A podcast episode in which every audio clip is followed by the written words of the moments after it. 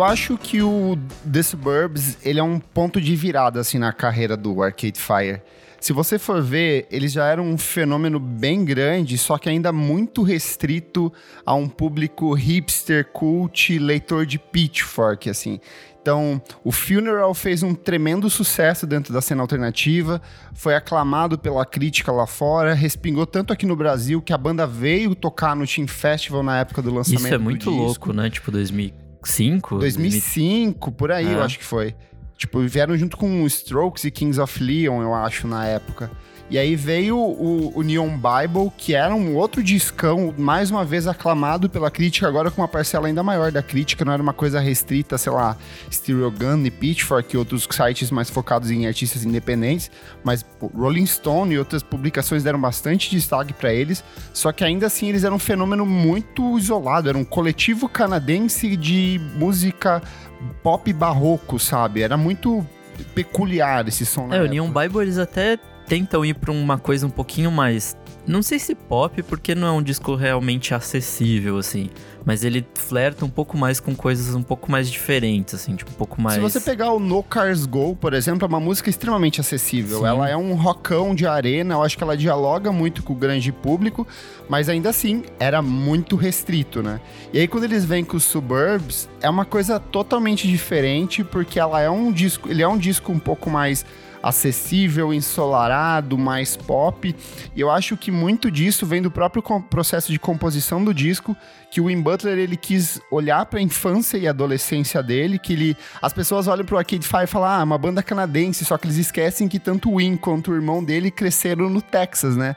Numa dessas cidades periféricas planejadas onde todas as casinhas são, são, são iguais. né? exatamente iguais, né? Tipo. que são os subúrbios, que a ideia era justamente disso, de fazer um disco onde ele pudesse revisitar essas memórias da infância, da adolescência, e ele mesmo fala que o disco é um ponto de equilíbrio entre Depeche Mode e Neil Young, que eram justamente as duas coisas que ele mais ouvia na época e que ele morava no Texas, sabe?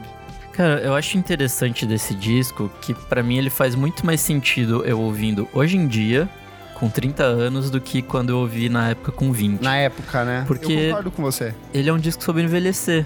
Basicamente, Sim. ele, é- ele fala sobre, tipo, o processo de, de você resgatar essas memórias olhando pra trás. Só que ele, ele não vem de uma forma, tipo, puramente nostálgica, falando, meu Deus, como Sim. era bom aquilo. Tem hora que ele fala, tipo, que, cara, é, era chato, sabe? Tipo, eu tô É, entediado monótono. aqui e eu vou andar de carro pra, pra passar o tempo, porque é a única coisa que eu tenho pra fazer.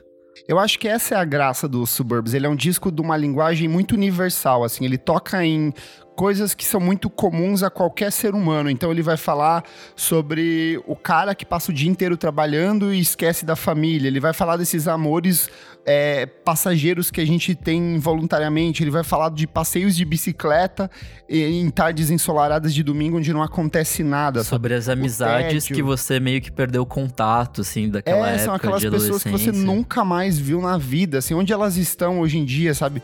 E, e isso que eu acho que é o, o charme, porque antes o Arcade Fire ele era muito hermético, a poesia tinha uma coisa assim meio lírica, de olhar pra essa música mais rebuscada, de pegar um- um- umas coisas de elementos de música clássica. E nesse disco não, eles cantam músicas que qualquer pessoa poderia cantar em qualquer parte do mundo, assim. Então eu acho que a identificação ela é muito imediata já nesse disco, né? É, eu acho interessante porque ao mesmo tempo que é, muita gente consegue se, se identificar, ao mesmo tempo ele não é, tipo, totalmente específico. Ele Sim, é sobre ele não é situações. É, ele é sobre situações da vida, assim, tipo, ele não é Sim. sobre aquilo, tipo, o funeral, tem umas coisas que são exatamente o que você falou, era, tipo, é muito aquilo só, sabe? Tipo, só serve naquele contexto. Esse disco não, ele, ele é totalmente amplo, assim. Eu acho mais engraçado também que, tipo, pela primeira vez, o Arcade Fire começa a confessar as referências deles, porque, tipo, eles sempre foram muito apaixonados por David Bowie, tanto que tem uma apresentação icônica do David Bowie cantando Wake Up com eles numa mega apresentação ao vivo, assim, muito bonita. Só que nesse disco eles vão contando tudo aquilo que eles sempre gostaram de ouvir, só que tinham, sei lá, um receio em compartilhar. Então você começa a perceber muito do Talking Heads nas guitarras, no jeito de compor as melodias. Tanto que na edição deluxe do álbum, o David Byrne toca em uma música inédita com eles, então isso é bem legal. E principalmente quando eles começam a usar os sintetizadores, que cai muito no Heart of Glass do Blonde, que é o que acontece Total. lá no Sprout 2, Mountains Beyond Mountains. Isso é uma música do Blonde, assim, tanto que tem um mashup de Blonde com essa música e funciona assim perfeitamente, saca?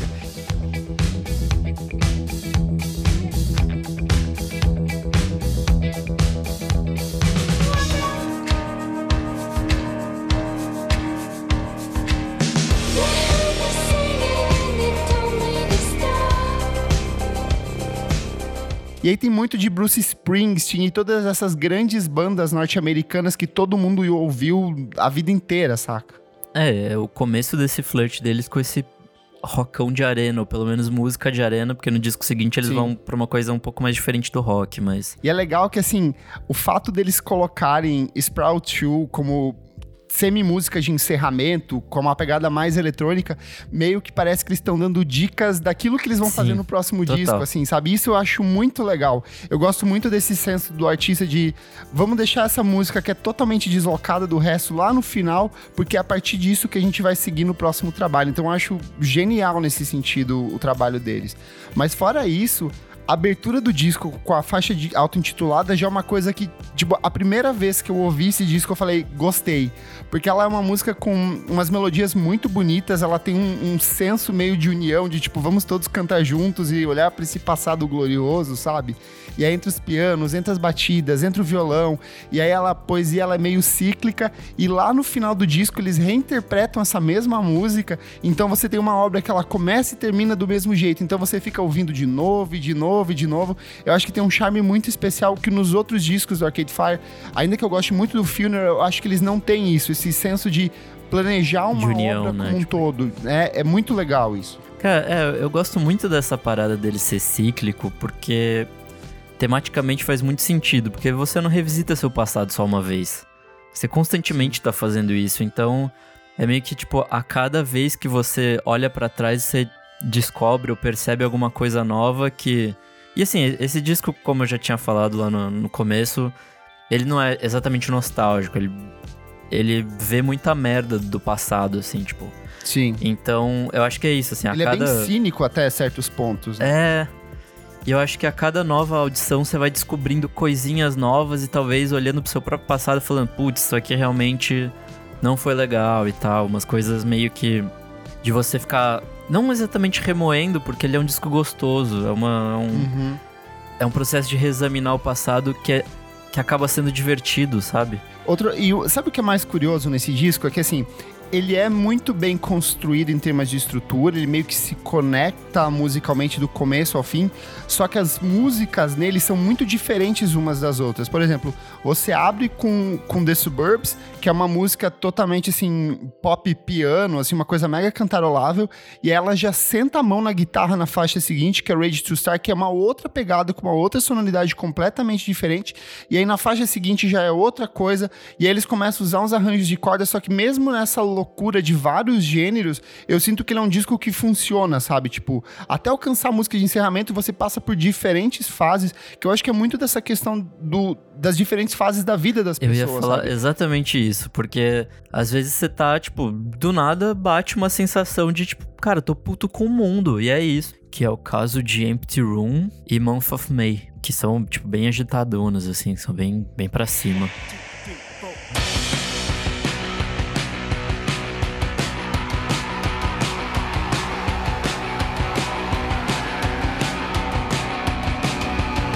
Sabe? Tipo, você ficar, cara, foda-se essa merda. Porque a vida, a vida não é linear, sabe? Sim. A vida tem justamente altos e baixos, desequilíbrios, momentos de felicidade e de tristeza extrema, né? E às vezes, sei lá, no mesmo dia, sabe? Tipo, em um dia você acordou bem e no almoço você tá puto com a vida.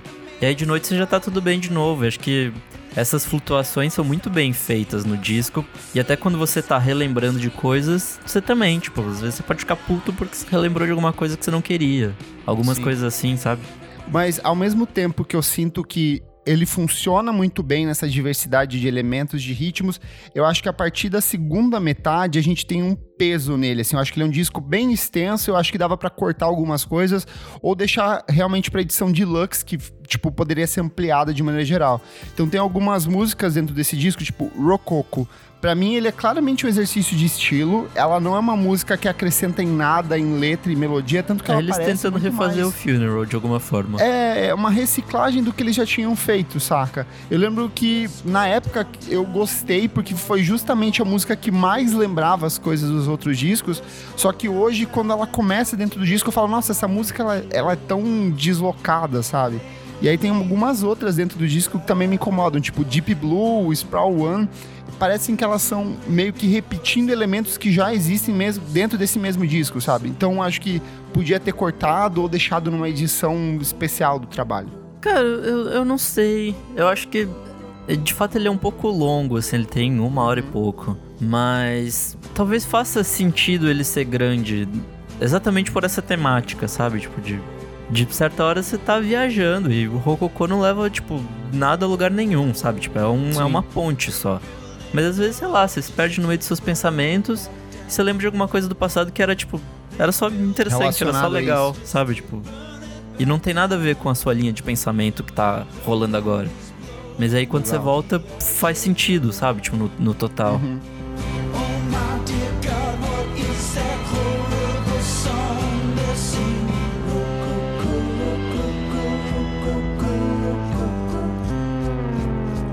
E, e aí as reações em cima desse disco, elas sempre foram muito positivas, assim. Eu acho que foi um disco que meio que apresentou o Arcade Fire para muita gente, porque acho que na época do Funeral foram pouquíssimas pessoas que de fato mergulharam Total. no trabalho deles. Eu acho que eles só foram ser descobertos de fato pelo público é, a partir do segundo álbum, mas nesse disco é que o grande público começa a ter contato, tanto que ele tem uma distribuição mundial de vendagem de discos bem grande, assim, ele vendeu mais de um milhão de cópias no mundo inteiro.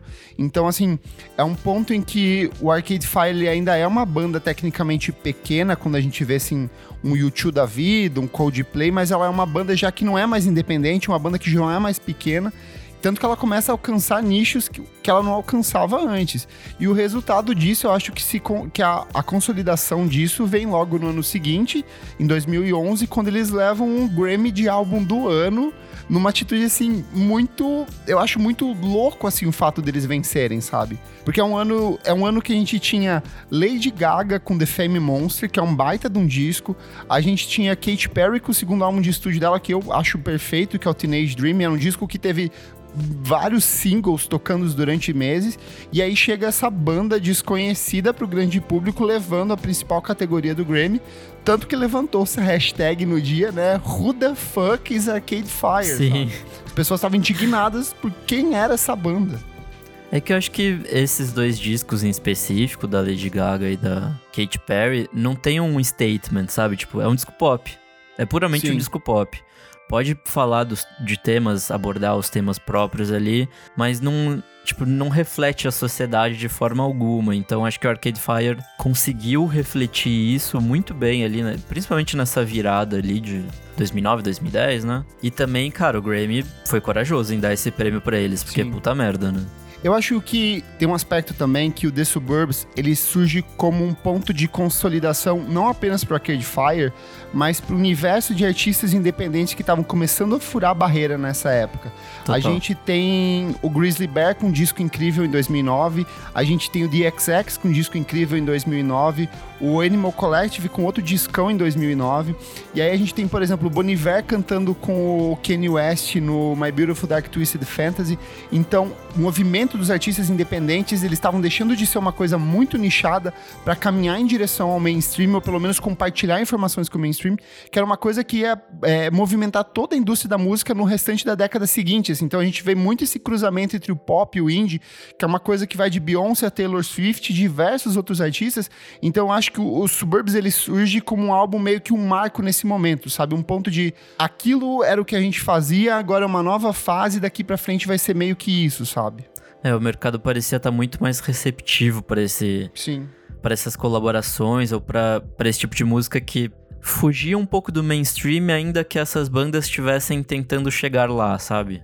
outra coisa que eu acho bem interessante do, do Suburbs é o fato de que ele é pensado não apenas como uma obra no sentido de melodia, de letra, de fórmula de estrutura de composição, mas ele tem um refinamento estético no seguinte: o disco tem, se eu não me engano, oito capas diferentes, que ela vários pontos da mesma casa que eles colocam na imagem de capa. Ele tem um curta-metragem dirigido pelo Spike, Spike Jones. Jones que meio que assim, uau, ele tinha acabado de lançar, se eu não me engano, Onde Vivem os Monstros, assim, e pegou todo mundo de surpresa. E aí ele tem também a questão de que vários dos clipes produzidos para esse disco, eles eram clipes interativos, numa época que a, que a internet nesse sentido ainda era muito incipiente de você colocar o, a, a, o, o público para participar de um clipe da banda. E eles têm pelo menos dois clipes que são nesse sentido e vários outros que tinham algum tipo de interação social, sabe? Então eu lembro que no We Used to Wait, você digitava o endereço da sua casa no, numa ferramenta do Google Maps e o clipe meio que se moldava de acordo onde com quem você, onde você morava. Com o seu sabe? subúrbio, então, meio, né? Tipo, tal. É, com o seu subúrbio. Então era uma coisa meio que revolucionária para uma banda tecnicamente independente na época, né? É, acho que essas revoluções, pequenas revoluções tecnológicas ajudaram bastante a divulgação desse disco, até porque era uma coisa muito nova, muito fresca e, e poucas bandas estavam fazendo isso, então, tipo, mesmo no mainstream, assim, mesmo gente que tinha muito dinheiro, ninguém tava tentando, tipo, reinventar a roda de videoclipe ou coisa assim. E por fim, meio que nem deu em nada, né? Tipo, acho que hoje em dia a gente tem, tirando, sei lá, as Bjork da vida, a gente tem poucas coisas que vão nesse caminho. Mas pra época foi muito revolucionário, assim, foi muito tipo, ah, esse aqui é o futuro. Você lembra da época que você ouviu a primeira vez esse disco? Cara, eu lembro de ter gostado muito, mas foi o que eu falei no começo do programa. Acho que eu não, eu não entendi o que realmente é esse disco, assim. Uhum. Porque, cara, eu tinha 21 na época. Então ainda entendia ele como certa rebeldia juvenil, sabe? Tipo. Sim. E hoje em dia eu, eu acho que faz mais sentido exatamente por ter envelhecido. Eu, hoje eu, eu tenho. A gente, né, tem mais ou menos a mesma idade que o Win tinha quando ele compôs essas músicas. Então, Sim. faz todo sentido. Tipo, o peso dos boletos, os amigos que não existe mais. Sabe, tipo, esse, essa coisa da vida adulta mesmo, tipo. De como era mais fácil antigamente. Sim, é. Acho que é isso, sabe? Tipo, de. Dessa coisa, tipo, ah, agora. Agora foi, sabe? Tipo, agora. Agora a vida chegou. E agora é isso uhum. que eu uhum. tenho. Então acho que hoje em dia eu gosto muito mais desse disco do que eu gostava na época. E você? Cara, esse disco ele me acompanhou durante muito tempo, assim.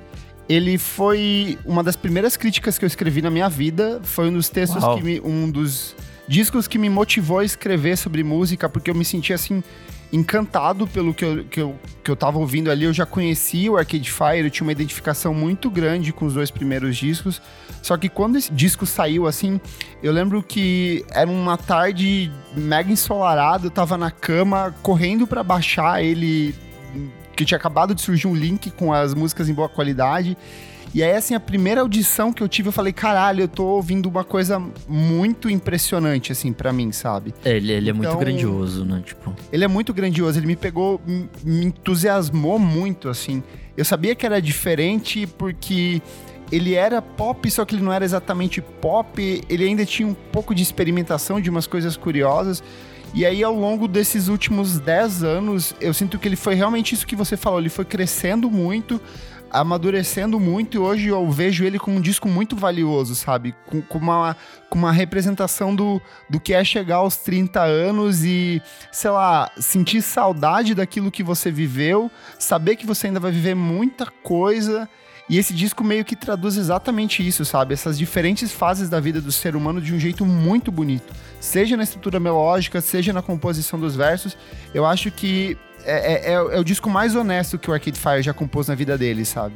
Sim, concordo muito. E eu acho que é exatamente porque ele fala da vida e não de coisas exatamente específicas, sabe? Tipo, nos não é um conceito aleatório, sabe? Não é tipo o Reflector que eles vão buscar uma estética dos anos 80. É uma coisa que me parece muito natural do Arcade Fire cantar sobre isso naquela época. É que ainda assim, ó, se for ver, o, esse disco ele, é, ele tem uma estética bastante anos 80, assim, muita coisa eles chuparam muito desses anos 80. Mas é, o que eu digo é que, tipo, não é um tema abstrato, tipo, presença das, das redes sociais ou coisas assim, que vai, tipo, eles vão buscar depois, sabe? Eu acho uhum. que nesse, ele, como é muito mais geral, ele faz muito mais sentido. Músicas favoritas desse disco? Quais são as suas? Cara, é... Cara, acho que eu vou com The Suburbs, que é a abertura. Pra mim, a, abre e fecha muito bem o disco nesse ciclo e tal. Eu sou completamente apaixonado por Sprout 2. Eu acho... Boa. A, assim, uma das grandes músicas do Arcade Fire, a letra, a melodia na parte final dela, porque ela tem uma estrutura meio crescente, e aí ela quebra, e aí ela cresce ainda mais no final, daí sobe os sintetizadores de um jeito muito apoteótico, ao vivo, assim, é uma experiência absurda o que eles fazem nessa música. Então eu acho ela perfeita, assim, ela é ela, para mim, ela é a música que sintetiza esse antigo Arcade Fire e o novo Arcade Fire que estava por vir, sabe? Eu acho ela muito emblemática nesse sentido. Cara, em questão de letra, uma que eu gosto bastante é We Used to Wait, que tem é uma frase que é Now our lives are changing fast, hope that something pure can last. É tipo. Perfeita. É tipo, cara, é isso, sabe? A vida é tá, isso, tá é rápido pra caralho. Espero que alguma coisa boa continue, sabe? Alguma coisa pura consiga durar. Isso para mim, tipo, é, é muito bonito, assim.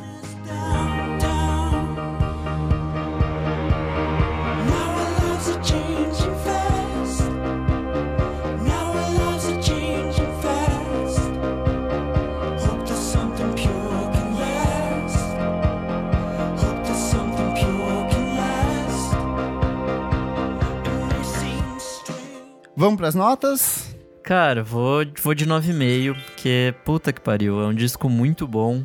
Ele não é perfeito, mas ele é sensacional, assim, tipo, é, é maravilhoso. Eu acho que na época em que eu ouvi ele a primeira vez, eu teria dado um 8.5 ou 9 ao longo da década, percebendo o quanto ele amadureceu, é, eu vou dar um 9.5. Porque eu ainda acho que tem algumas músicas. Eu entendo o que você falou, que, tipo assim, às vezes a gente abstrai e começa a mergulhar em umas coisas meio sem sentido na vida mesmo. Só que eu acho que ele tem um pezinho extra ali, principalmente na segunda metade, que podia ser podado, sabe? Então só por isso eu não dou um 10, mas para mim é um 9.5.